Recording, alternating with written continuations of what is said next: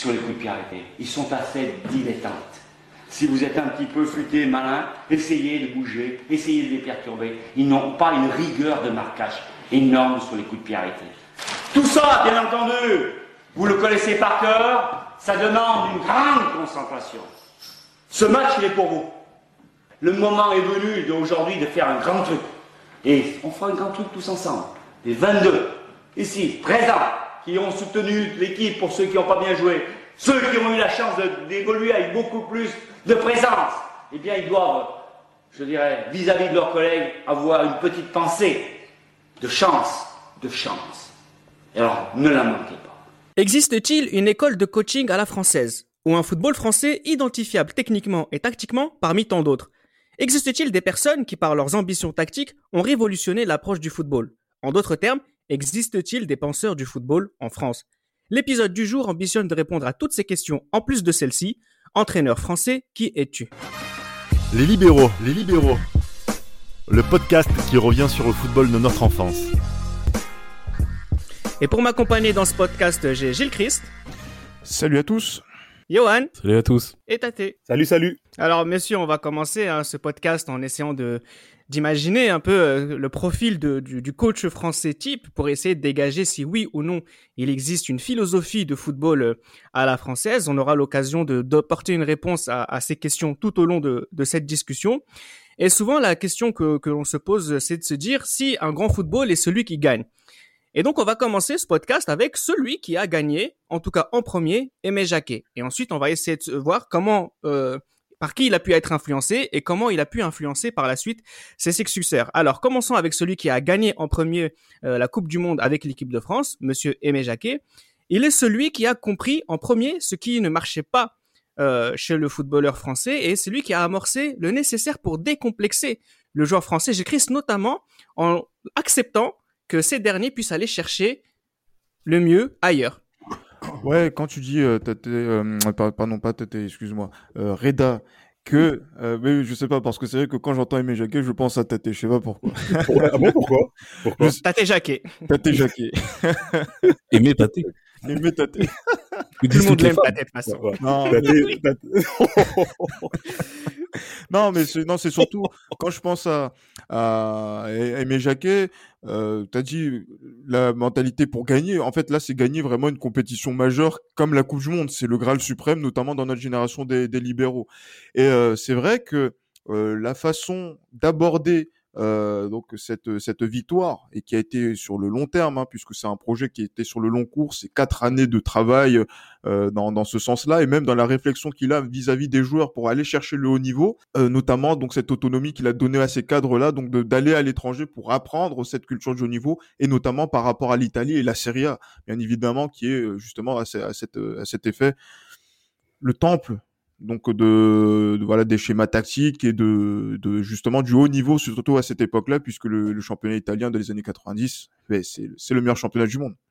On a pu le dire ça à plusieurs reprises hein, tout au long des épisodes des libéraux qu'effectivement dans les années 90 euh, le meilleur football euh, se pratiquait en Italie notamment dans sa façon de le voir d'un point de vue euh, professionnel et moi ce que je trouve intéressant dans le débat qu'on va avoir tout au long de, de, de ce podcast Tate c'est de se dire qu'en fait si on veut gagner eh bien, ce sera pas par la philosophie française.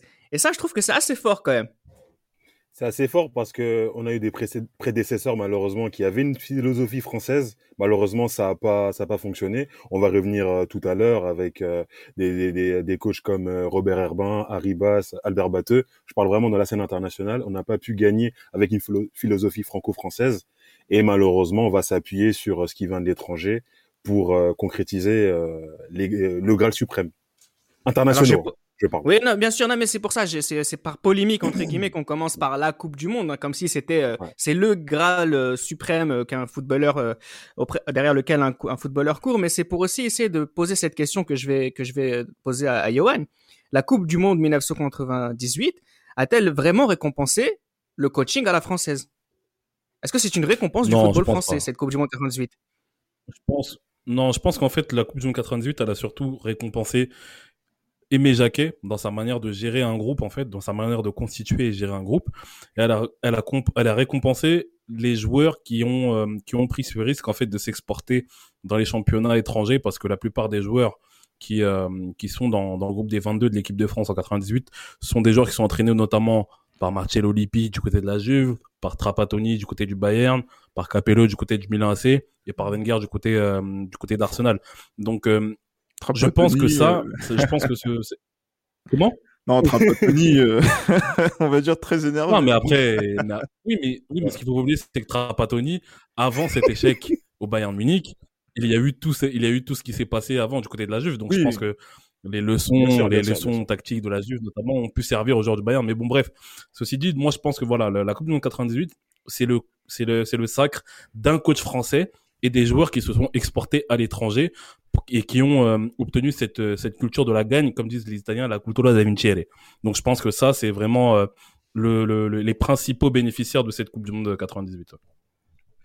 Alors pourquoi on a cette discussion, notamment j'imagine dans l'esprit d'Aimé Jacquet dans les années 90, c'est parce que Aimé Jacquet lui-même était capable d'être champion de France avec un excellent football, hein, celui des Girondins de Bordeaux dans les années 80. Mais justement ces années 80 les années 70 également du côté du football français. C'est un football français qui est très beau, qui est en, qui a une véritable identité technique et tactique. On sait comment le footballeur français joue, on arrive à le déterminer, mais c'est un footballeur français qui perd.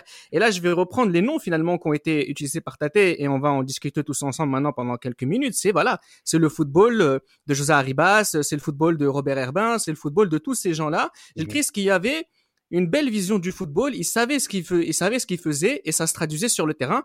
Malheureusement, ça ne gagnait pas forcément. On parle des magnifiques perdants. Non, de magnifiques perdants. Pourquoi? C'est parce que aussi euh, la mentalité du football français euh, dans les euh, années 70, 80, je parle pour le football de club, n'était pas dans une mentalité de gagner les coupes d'Europe. C'était de gagner quelques matchs de coupe d'Europe.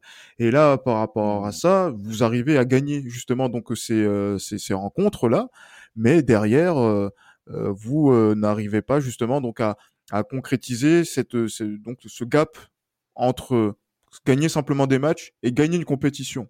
Et euh, là, du coup, c'est vrai qu'il y avait de belles écoles, notamment l'école nantaise, les écoles euh, monégasques également, euh, bordelaises, et euh, surtout, voilà, Rémoise, stéphanoise, rémoise, mais après voilà donc c'est là pour les rémois ça s'est joué à peu, à peu de choses mmh. par rapport à voilà donc par rapport à ce qui, qui, qui, par rapport à ce qui se, se passait.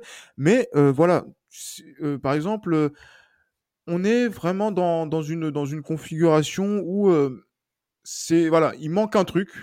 Est-ce que euh, c'est euh, peut-être le joueur qui fait la différence, le, le, on va dire le, c'est ce facteur X en fait qui, qui, se, qui se met en place. Mais voilà, c'est ces entraîneurs français ont une belle culture, mais c'est une culture qui ne suffit pas justement pour pouvoir émerger au, au, plus haut, au plus haut niveau et être reconnu comme les meilleurs en Europe. Tu voulais ajouter quelque chose, Tate je suis pas vraiment d'accord avec, euh, enfin, en partie avec ce qu'il dit, parce que quand il dit que on est, la mentalité était plus de gagner des matchs de championnat que des matchs de Coupe d'Europe. Non, pas de, pas de matchs de championnat, des matchs de Coupe d'Europe. Non, non, non, non, de matchs de Coupe d'Europe. Là, c'est gagner des matchs de Coupe d'Europe. pas gagner la Coupe. C'est pas gagner la Coupe. Il n'y a pas de match de championnat dans mon propos. D'accord. bah, Reims et Saint-Etienne étaient pas loin quand même. Ils étaient pas loin. Ils avaient, ils avaient cette mentalité ils avaient une autre mentalité que ce que tu viens d'énoncer. Oui, ils avaient, euh, Moi, je, sais, trouve, je hein. sais pas trop. Moi, je sais pas trop pour. Euh, je pense, les gars, ouais. plus par rapport à, aux autres, hein, comme euh, les Nantais, les Monégasques, oui, mais pas les pas les Stéphanois et les Rémois. C'est mon avis après. Moi, les gars, par rapport à ça, ce que je pense, c'est que ces coachs-là, quelque aussi beau le, travail qu'ils ont effectué, hein, ça faut, faut, faut, faut, respecter par rapport à ça, que ce soit Batteux, Herbin, Arribas, Hidalgo, Michel, je pense que ça a forgé la culture du beau perdant en France. Parce que en général, ce qu'on a tendance à retenir en France, c'est ces parcours-là. Voilà, on est allé en finale jusque face au Real Madrid euh, dans les années 50. On est allé en finale face au Bayern euh, avec les Verts dans les années 70. Euh, on a voilà, on a fait 86 et 82. On a battu la meilleure équipe du monde, le Brésil, mais on est allé en demi-finale. Donc je pense que c'est bien. Je pense que du point de vue de l'émotion, bon, moi j'étais pas né à l'époque. on a on a dû vibrer, je pense par rapport à ça, mais ça a forgé justement cette culture du beau perdant en France. Et c'est ça, justement, et je pense que c'est ce, ce mythe-là, que pour en revenir à Aimé Jacquet, c'est ce mythe-là que Aimé Jacquet a réussi à briser, je pense. Alors, il a brisé, notamment en sélection nationale, parce que justement, tu en, tu en parles très bien de Michel Hidalgo et, d'Henri Michel. Ce sont sous cette sélection-là qu'on a vu peut-être certains des plus beaux des plus mythiques matchs de l'équipe de France. Et pourtant, euh, quand on parle à ces générations qui ont vécu euh, 82, euh, bah, c'est vrai qu'il y a un vrai remords. Pourquoi? Parce qu'ils avaient vu une équipe, notamment d'un Michel Platini qui était au sommet de, de son art, euh, le plus beau match de tous les temps, c'est cette équipe de France euh, qui, qui l'a joué. Et pourtant, j'écris, voilà, euh, on arrive à savoir que que c'est beau, que c'est quand je dis c'est beau, hein, faut pas non plus, c'est pas le beau football champagne, c'est vraiment quand je dis beau dans ma bouche dans ce podcast en tout cas, c'est que c'est identifié et identifiable. Et pourtant, voilà, c'est cette mmh. équipe de France qui qui, qui fait rêver les Français, mais à la fin qui les fait pleurer. Parce que euh, oui, je pense qu'à cette époque-là, nos entraîneurs, nos techniciens euh, ne sont pas préparés à les faire gagner. Ils y croient, effectivement, notamment euh, pour l'équipe de France. Hein. notamment Henri Michel avait des ambitions de, revenir du Mexique, peut-être avec la coupe. Bon, après, il a un Platini qui n'était pas forcément meilleur de, de, de sa forme. Euh, pareil, euh, mais après, et pareil pour Hidalgo. Est-ce que, voilà, il y avait ce plaisir de jouer? Voilà, c'est pour ça que Johan dit de, pardon, de plaisir de jouer, de, de faire plaisir justement avec des joueurs qui sont quand même fantastiques.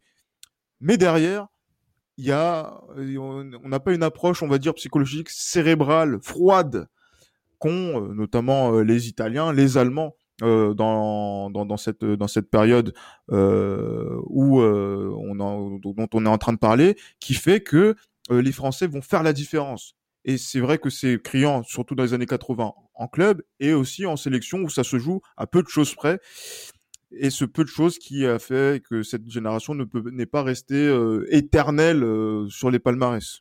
Sur, en tout cas, c'est une, c'est une donne qui a, qui a changé dans les années 90, concrètement l'âge d'or euh, du football français, que ce soit en sélection ou en club, une période durant laquelle euh, le football français, euh, on avait affaire avec des équipes françaises pardon, qui étaient sûres de leur football.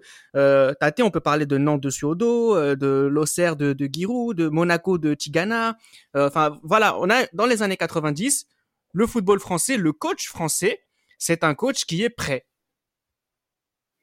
c'est euh, exactement, c'est un coach qui est prêt. On peut parler de, enfin tout a commencé. Il faut qu'on parle de Bernard Tapie aussi. Bernard Tapie quand il arrive à Marseille, oui, oui, tout, il fait aussi en sorte de décomplexer. Euh, il fait en sorte de décomplexer les joueurs face aux au mastodons européens.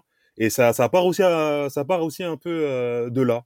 Donc tu as parlé de, on, parle, on peut parler de Monaco aussi, on peut parler de Marseille, on peut parler de, de du PSG, de Paris. Chaque année presque, il y avait, c'était quart de finale, voire demi-finale en Coupe d'Europe. Alors justement, Johan, qu'est-ce que... à partir des années 90. Hein. Ouais, y a, y a, ouais, bien sûr, que ce soit Nantes, que ce soit Monaco, enfin, ça se passe mm. vraiment très bien. Le Paris Saint-Germain, Marseille qui fait des finales, pas avec des coachs français, mais, mais en tout mm. cas qui, qui a décomplexé un peu le football en français. Mais voilà, on a quand même affaire à des coachs, euh, Johan, euh, un garçon comme Siodo. Voilà, le football à la Nantes de Siodo, c'est un football qui peut s'apprendre dans les écoles parce qu'on connaît ses tenants, ses aboutissants et on peut le reproduire parce qu'on sait comment ça fonctionne. C'est ça finalement, hein, un, état d'esprit de coach euh, qui peut, qui peut se, transmettre. C'est ça la philosophie du football. Exactement, mais malheureusement, on a raté ce coche-là. On a raté ce coche-là, on a raté ce, wagon-là, du fait euh, justement de ce côté, euh, comme je l'ai dit, comme je l'avais dit lors de, de l'épisode sur Nantes, du côté legacy. Je pense que Nantes, malheureusement, avait enclenché une bonne dynamique, justement, un, bon moyen de pouvoir de pouvoir faire en sorte que le football français s'identifie à une manière de jouer, à une manière de gagner surtout. C'est ça qui est très important dans les années 90. Mm. Et euh, malheureusement, on n'a pas réussi à, on n'a pas réussi à, à, à attraper ce wagon-là. Donc, euh, tu parles de Suodo. Après, il y a aussi euh, à la fin des années des années 90 un football justement. Bon, moi, j'ai déjà eu une discussion off avec, je pense que c'était avec toi concernant Bop et Puel. Moi, j'estime que Bop et Puel n'ont pas une part hyper considérable sur le beau football que pratiquaient Bordeaux et Monaco à l'époque. Je pense qu'ils ont surtout bénéficié d'une très bonne équipe. Mais outre les coachs, je pense que ce qui était, ce qui a, ce qui a permis justement au, football des années 90 à, voilà que le foot français soit vraiment le football, le, le, deuxième meilleur championnat des années 90, c'est le fait aussi qu'il y a beaucoup de joueurs de talent qui sont restés jusqu'à jusqu'à leur maturité en fait à l'échelle du foot français. Euh, dans le championnat de France. Je peux parler de Zidane notamment, qui reste à Bordeaux jusqu'en 96. Il y a Lizarazu notamment, il y a Djorkaeff aussi. Donc je pense que à partir du moment où les joueurs ont atteint un certain niveau qu'ils ne pouvaient plus atteindre dans le championnat de France. C'est à partir de là qu'ils sont partis à l'étranger, je pense. Et euh, bon, ça a été positif pour eux et pour l'équipe de France, mais ça a été aussi peut-être le début du déclin du championnat de France dans, dans les années 90. T'es d'accord, Gilles Christ, avec Owen quand il explique que c'est plutôt les joueurs qui ont fait la beauté du football français dans les années 90 plutôt que les coachs, sachant qu'à Monaco, par exemple, on peut très bien faire un, parallèle entre euh, ce qu'a pu faire Jean Tigana avec euh, Monaco et comment ça a été pris ensuite euh, par les mains de Claude Puel. Ben, je veux dire pas essentiellement d'accord fondamentalement parce que c'est vrai que c'est une mentalité hein, que, qui s'est mis en place. Et euh, on en a parlé enfin on en parle justement au début autour de Aimé Jacquet la victoire de 98 Aimé Jacquet a compté sur Jean Tigana sur euh, euh Giroud notamment euh, pour pouvoir asseoir aussi euh, sa donc sa, préparation pour la Coupe du Monde 98 auprès des joueurs de l'équipe de France et euh, il a eu aussi l'assentiment des, des, entraîneurs de, de, de D1 de l'époque, hein, que, que, ce soit les Joël Muller, Daniel Leclerc, etc., pour que les joueurs, même si Lens n'a pas eu de, de, champion du monde dans, dans, dans, les dans, de, représentants parmi les champions du monde, pour que justement les joueurs soient prêts dès 1997 à, euh, à la préparation de la Coupe du Monde. Et s'il n'y avait pas cette synergie et cette confrérie d'entraîneurs euh, donc français euh, qui, est dans, le championnat, je pense que ces belles équipes là dont on parle euh, n'auraient pas pu justement donc euh, faire émerger ces joueurs si en fait. Et donc là, tout a été mis en, en œuvre par rapport à Aimé Jacquet, par rapport au système qu'il a mis en place, notamment en France, pour ça, et aussi par rapport aussi euh, aux cadres qui euh, sont euh, à l'étranger et qui apprennent le haut niveau de façon très, on va dire, assidue euh, dans, leur, dans les différents clubs. Alors je sais pas si je peux compter euh, sur Tate pour dire du bien euh, d'Eli Bope, mais je sais que je peux compter sur lui pour dire du bien de Bordeaux, euh, de son Bordeaux, sachant que Eli Bope avait vu, avait montré aussi de belles choses avec avec Saint-Étienne de, de, Laurent Blanc. Donc c'est pas, enfin dans les années 90, Eli Bope, c'est voilà, c'est quelqu'un qui est arrivé à faire de, de, belles choses et ça s'est vu dans dans ce titre de champion de Bordeaux, Tate. Non, mais là, oui, mais Yann a un peu raison parce qu'en parlant des Libop et un peu de Claude Puel, ils ont aussi bénéficié d'un concours de circonstances. Ils avaient des sacrés joueurs et bon. il faut savoir, il faut savoir euh, en profiter. Ah, mais quand t'as Marco Simonet, Trezeguet, Gallardo. Euh, mais combien d'entraîneurs ont avec, ça, tu, des, tu, veux quoi? euh, non, mais c'est comme si tu avais Brigitte ah Bardot dans ton lit. Euh, tu veux faire quoi d'autre? Tu veux faire quoi d'autre euh, si t'as Brigitte Bardot dans ton lit? Ça dépend, Brigitte Bardot, il est libéraux ou pas quoi Mais même époque libéraux, euh, franchement, Reda, faut, faut y aller. Non, hein. mais, et, et, là, je suis un peu d'accord avec Johan, mais moi, j'aimerais, j'aimerais aussi rebondir sur le fait que, franchement, dans les années 90, il y avait vraiment des bâtisseurs club, des bâtisseurs de, de projets, des, des gens qui savent concevoir un projet ce qu'on n'a pas retrouvé dans les 2000 euh, ensuite. Et c'est ça qui a manqué euh, pour la suite. La question qu'on va qu'on va se poser aussi, hein, c'est que euh, malgré tout ce qui s'est passé euh, dans les années 90, ce football français qui est, qui est très à l'aise dans sa manière d'appréhender son sport, c'est de savoir ce qui s'est passé dans les années 2000. Parce qu'avec des, équipes nulles, sans prise de risque, sans personnalité, euh, y compris de la part de coachs qui ont montré de bonnes choses, hein, les Puel et, les Lipop, hein, euh, avec lesquels je vous casse la tête depuis tout à l'heure. Non, bah c'est clair, c'est clair. Bah, après, euh, concernant Bop, on avait fait un, bel épisode sur les, sur le, sur le. Il me semble que c'était sur le football, le, football français en général, où Bordeaux a vraiment perdu en termes de qualité notamment je me souviens de, Gilles Chris qui dit que euh, Paoletta a aspiré l'âme de Bordeaux avec lui. Donc je pense que voilà, je pense que ils n'ont pas eu cette chance-là ils ont, enfin ils ont pas eu cette chance-là. Ils ont eu malheureusement le problème d'avoir eu des effectifs qui étaient de moins bonne qualité que euh, les effectifs qu'ils avaient, par exemple, du coup, du côté des Libop euh, en 99, 2000 et du côté de en 2000. Donc je pense que leurs effectifs ont été de moins bonne qualité et c'est pour ça justement qu'ils ont une attitude un peu plus frileuse que ce qu'ils avaient, euh, que ce qu'ils avaient imposé dans les, au début des années 2000. Donc euh, non, il est clair que c'est décevant et je pense aussi il y a eu le fait que euh, outre les coachs, il y a aussi beaucoup de, de, de, clubs qui ont acheté des joueurs mais de manière assez hasardeuse. du coup la, la, la qualité des joueurs qui sont arrivés dans le championnat de France aussi a été moindre. Donc je pense que tout s'explique aussi par rapport à ça. Et c'est ça le problème qu'on a en France, on n'a aucun coach qui a été capable d'imposer une certaine manière de, une certaine philosophie, une certaine manière de, jouer. Et je pense que c'est ça justement euh, qui a causé aussi la perte du football français des années 2000. On est rentré dans une époque où euh, le footballeur français s'exportait Et que justement, là, ça donne raison un petit peu à ce que tu disais, Johan, tout à l'heure. C'est que dans les années 90, euh, avant Larry Bosman et les premières années après Larry Bosman, les meilleurs joueurs français restaient encore euh, sur place. Et puis euh, dans les années 90, on se rend, dans les années 2000, pardon, on se rend compte que tous ces joueurs-là sont partis à l'étranger. Et donc l'idée que qu'on peut se poser, c'est est-ce que est-ce que le problème, Tate, c'est pas parce que le football français est devenu finalement non pas une terre euh, de victoire ou de football, mais une terre de, de formation. C'est devenu une terre de formation. Les clubs ont plus euh, mis l'accent sur euh, le côté finance.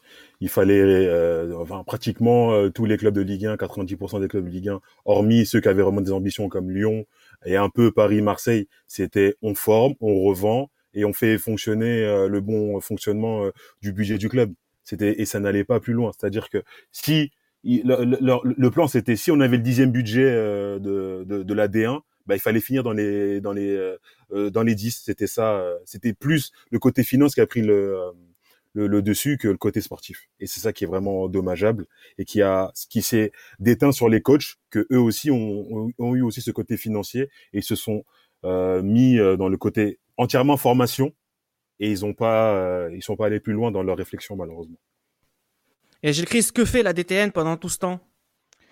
Ben, la DTN, ben, c'est euh, après 98, c'est Aimé Jacquet qui prend euh, les, les rênes de la, de la DTN et qui exporte ce modèle de formation, euh, notamment à l'étranger. C'est vrai que, par exemple, on a vu qu'après 2002, Monsieur Dussault est parti au Japon pour pouvoir donner aussi Monsieur Dussault de à la Clairefontaine, hein, donc donner exactement donc son savoir-faire à la française que les euh, Allemands sont venus voir euh, comment ça se passe euh, en France au niveau de la de la de la de la formation, la préformation. Les Espagnols aussi ont jeté un petit coup d'œil. Donc du coup, euh, voilà, donc on, on était satisfait d'un modèle qui a sorti des les joueurs qu'on a pu voir et qui se sont aguerris euh, notamment sur cette notion de, de haut niveau et qui, euh, est, qui continue d'être performante en sélection nationale. Et euh, par rapport et après voilà par rapport au détriment de notre championnat où justement donc la DTN a, simplement donc essayé de, de, de, de, produire un type de joueur qui répond justement donc aux critères voilà donc du haut niveau pour la, la D1 avant de devoir s'exporter assez rapidement euh, à l'étranger. Donc c'est vrai que c'est une vraie question hein, qui, qui, se pose par rapport à ça. Et après, c'est vrai que la réflexion tactique au, niveau aussi européen, notamment donc dans la concurrence qu'il y a donc sur la fin des années 90, début des années 2000, ben voilà, donc on voit que le football français commence progressivement à s'effriter et à rentrer euh, dans le rang pour euh, euh, après devenir, on va dire, assez quelconque en termes de, de performance européenne. Et, ça se traduit aussi par quelque chose que moi euh, j'ai vraiment beaucoup détesté, euh, qui euh, qu'on reconnaît souvent dans, dans, dans, le football français, c'est cette endogamie, euh, Johan, entre les coachs. Euh, les Antonetti, tous ces tous ces coachs là, les Comboiré, en fait, dès qu'ils quittent un club, ils vont dans un autre directement. Et j'ai vraiment l'impression qu'en fait, on n'est pas jugé sur ce que l'on produit, mais sur une sorte de pédigré ou pire encore sur une sorte de, de réseau plus qu'autre chose, comme s'il y avait un groupe de coachs qui finalement se partageaient, euh, se partageaient le championnat. Et donc, quand on est dans ce sort, dans ce genre de maras, ben on pro, on progresse pas dans la pensée du football. C'est ça. Mais moi, j'ai envie de vous dire, c'est une question rhétorique. Est-ce que ce serait pas à l'image de la société française en tant que telle? C'est ça aussi. C'est une question de réseau.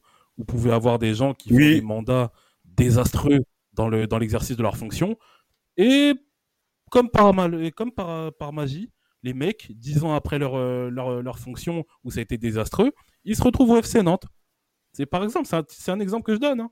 mais il est clair que c'est incroyable c'est incroyable que certains coachs français qui sont euh, qui sont d'une médiocrité énormissime se retrouvent dans des à des postes où on ne ferait pas par exemple confiance un, voilà, un coach français qui, par exemple, inspire, euh, est inspirant par rapport au, beau jeu qu'il propose en division inférieure, notamment, par exemple.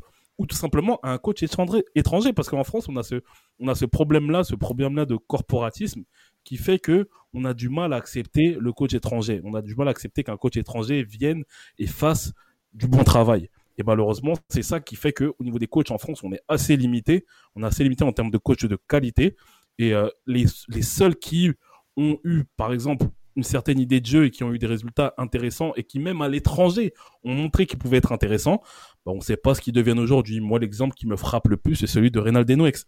Reynald Denouex, allez me citer, à part euh, Philippe Montagnier, un coach qui va à l'étranger, euh, alors notamment dans un club qui n'est pas forcément un club potentiellement euh, favori pour le titre et qui finit deuxième derrière le grand Real Madrid. Citez-moi un autre coach français qui a déjà fait ça. Bon, il y a Luis Fernandez qui a fait ça avec Bilbao, mais voilà, ces coachs-là, par exemple, comme Reynald Denouex, c'est ce coach-là, ça caractérise en fait le, le, la, la, la, maladie qu'on a en France avec les avec les coachs qui voilà qui vont d'un club à un autre tout en étant tout en restant médiocre en fait. Rudy Garcia aussi, il a fait ça Je savais qu'on pouvait pas éviter de parler de Rudy Garcia, j'aurais essayé, mais bon c'est pas grave, on aura l'occasion d'en parler aussi encore euh, J'allais pour tout à l'heure, mais juste un petit focus J'avais juste un petit focus de, de deux minutes sur Renal Deno extaté. Euh, c'est vrai qu'il y a cette. En fait, moi, ce qui me gêne aussi, euh, et là, je rejoins Johan, c'est que j'ai l'impression que de son côté, il y a aussi une sorte de détachement en fait du football, comme si, euh, comme si ça ne l'intéressait plus le football français, comme s'il avait été dégoûté du système euh, français, alors qu'effectivement, lui, euh, on a eu le temps d'en parler dans un précédent podcast. C'était vraiment cette idée de transmission du football qu'il avait lui-même reçu euh, par des, des, des, des pères spirituels et qu'il a essayé de reproduire mhm. avec succès puisqu'il a été euh, champion de France euh, avec le FC Nantes en, en, 2001 et puis par la suite effectivement il y a eu cette expérience en Espagne et puis on, on l'a plus revu. Moi euh, moi des fois quand la nuit quand je rêve je l'imagine DTN de, de, de, de, de la fédération française de football. Mais mais c'est vrai que voilà il y a vraiment cette idée où bah, les bons comme lui bah on laissait tomber. Bah, il, a, il, a, il a laissé tomber parce que comme il disait dans des interviews aujourd'hui on demande de faire de la bouffe de qualité avec le temps d'un fast-food donc en un quart d'heure, il faut faire de la bouffe de qualité. Alors que la bouffe de qualité, ça prend des heures et des heures. Et le problème, c'est que aujourd'hui, on n'a pas le temps. Denouex, c'est quelqu'un, c'est un architecte, c'est un bâtisseur, c'est quelqu'un qui demande euh, du temps. Et aujourd'hui, qui a le temps de, euh, de lui proposer un job et de le, euh, sur un ou deux ans, et, reprendre tout à zéro et de faire ses preuves? Ça, il y aura personne qui, qui peut faire ça, avec les, critiques qui seront en son encontre, etc., etc. La patience des supporters, des médias, on le voit aujourd'hui dès qu'il y a quelques mauvais résultats, euh, les coachs sont vilipendés. Et euh, voilà pourquoi il a eu, c'est de, son propre aveu, hein, de son propre aveu, et il a préféré se retirer à cause de cela. C'est un regret. Alors hein. justement, en, parlant de Denoex, ça me permet, oui, oui, bien sûr. J'écris, tu pourras juste enchaîner juste après si tu veux, mais euh, ça ouvre un chapitre aussi. C'est celui justement du coach français qui s'exporte. Et comme le disait Johan tout à l'heure, euh, ça se compte sur les doigts euh, de deux mains maximum. Alors je te laisse reprendre sur Renald Denoix et ensuite enchaîner par finalement les deux seuls qui ont vraiment réussi à l'étranger. Moi de tête, et vous me dites si vous en avez d'autres, c'est Arsène Wenger et Zinedine Zidane. Euh, Sont-ils des coachs français ouais, mais non, pensons, pensons aussi un petit peu. Après, après on va dire euh, peut-être que c'est un peu trop à Jean Amadou Tigana qui euh, a aussi essayé donc de faire quelque chose avec euh, Fulham et en, et en, et en Turquie. Mais c'est vrai que ce sont pas aussi des, des, des palmarès aussi clinquants et aussi éloquents que celui de Wenger, de Zidane et euh, bon après voilà donc c'est vrai qu'on a consacré un épisode dessus de Gérard Roulier hein, donc à, Liverpool qui a quand même fait six ans euh, dans, dans le dans, dans un des plus grands clubs anglais le deuxième pour moi pour moi aussi. pour moi aussi. En tout cas, au moment où il... non, bah pour vous, messieurs, mais vous êtes dans l'erreur, puisqu'au moment où il était à Liverpool, c'était le plus grand club euh, anglais. Donc finalement, on a eu un entraîneur français dans le plus grand club anglais de l'histoire à l'époque. À l'époque, pendant six ans. Donc euh, c'est vrai que c'est pas négligeable. Hein. et ça l'est toujours, euh, à mon sens, peu importe. Mais voilà. Mais après, Gérard Rouillet aussi. voilà. Bon, si on veut faire, si... je sais que tu as envie de parler de Gérard Rouillet, j'écris, je vais te laisser en parler parce que Gérard Rouillet, c'est le fiasco aussi de de l'équipe nationale. C'est aussi un des titres avec euh, l'Olympique lyonnais. Donc il y a une technique euh, Gérard Rouillet, il y a, y a, y a un savoir-faire Gérard Rouillet. Mais voilà, j'ai l'impression que Gérard Rouillet fait aussi partie de cette caste, entre guillemets, dans laquelle on peut inclure aussi euh, des Raymond Domenech, bah, qui font vraiment partie d'un d'une corporation plus qu'autre chose. Ils ont des intérêts. Mhm. Alors, c'est pas c'est pas de la diffamation. Je parle d'intérêts professionnels. Et ils font tout pour le maintenir, cet intérêt. Après, il faut, se dire, il faut se dire un truc, hein. donc euh, par rapport à Gérard Roulier, après 93, hein, où euh, il y a le, le, le fiasco euh, contre la Bulgarie, Gérard Roulier est évincé de l'équipe de France, ou démissionne de l'équipe de France, et étrangement, pendant quatre années, il est le DTN de la formation française.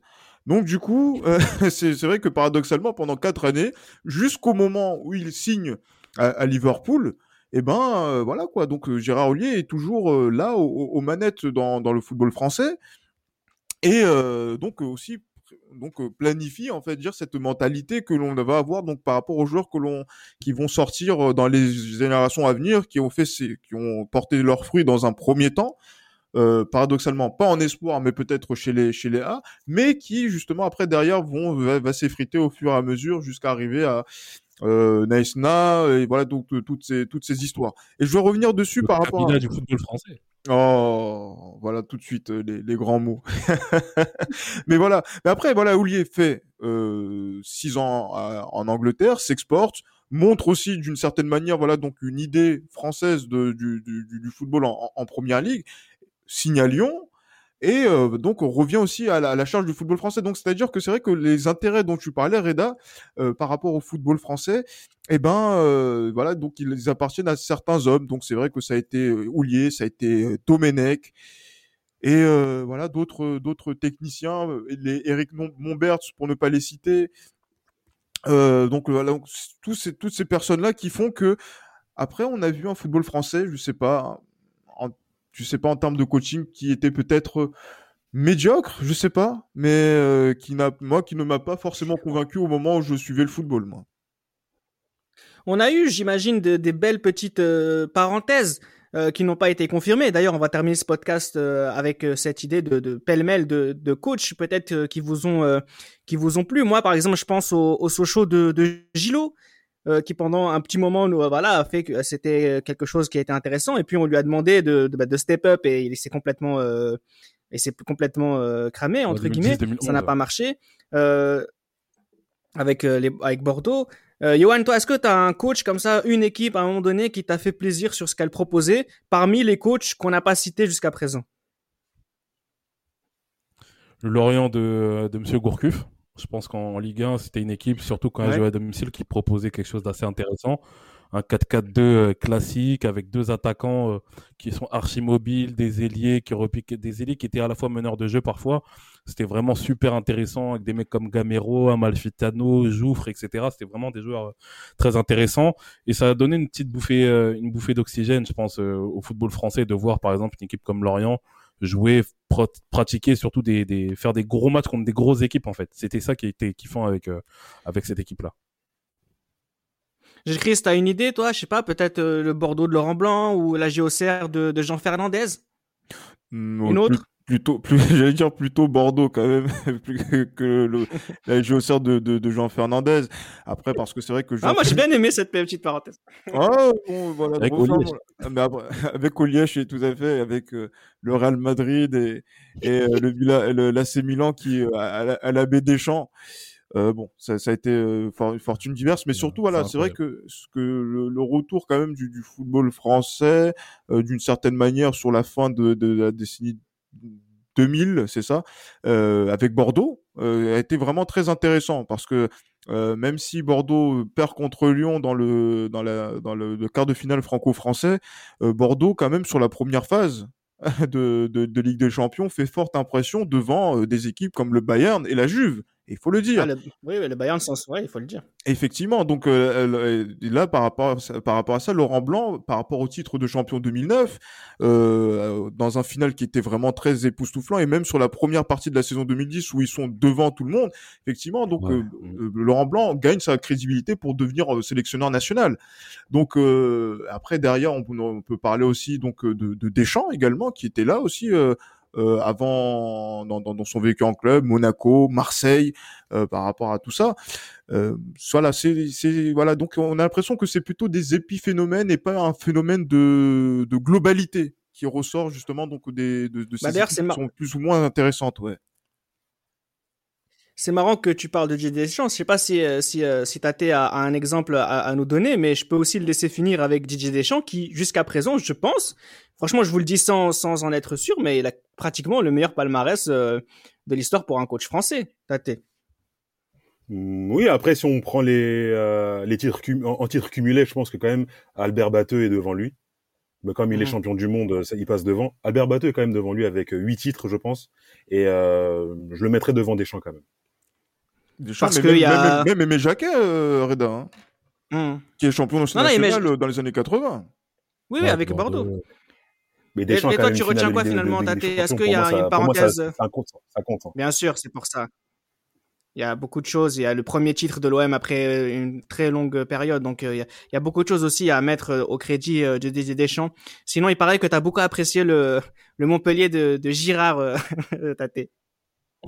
Ah, j'ai adoré. Ils ont fait 80 points en 2012, euh, 80, 82 points. Si ça arrive, ça, ça faisait longtemps que c'était pas arrivé. C'était quelle équipe, quelle équipe. Non mais je plaisante. Pareil, épiphénomène. euh, toujours hein, le foot français, c'est épiphénomène pour après aller en Coupe d'Europe, aller en Coupe d'Europe, ne pas jouer la semaine, se faire éliminer au troisième match, envoyer l'équipe B. Envoyer l'équipe B et dire aux gens, oui, on peut pas faire deux matchs euh, par semaine. Non, mais attendez. C'est ça. Et préparer le championnat. s'il vous plaît. Et préparer le championnat et finir dans les six premiers, dans les sept premiers, en pour euh, avoir Pour jouer euh, l'Europe ouais, pour, pour jouer l'Europe après, pour avoir des, pour euh, dans les droits télé, s'y retrouver. C'est la comptabilité le, le, le foot français. C'est la comptabilité, malheureusement. Alors, c'est la comptabilité. J'espère que vous n'avez pas comptabilité, comptabilisé. C'était fait exprès, hein, c'est pas une erreur de français, on sait jamais. Euh, les minutes en nous écoutant dans, dans ce podcast. Euh, en tout cas, on va vous, on va vous laisser euh, sur ces, ces belles paroles pleines d'espoir euh, de Tate, en espérant que pour euh, par la suite, euh, il y a une idée de changement dans, dans le football français que l'on regrette et surtout parce qu'on sait qu'il en est capable.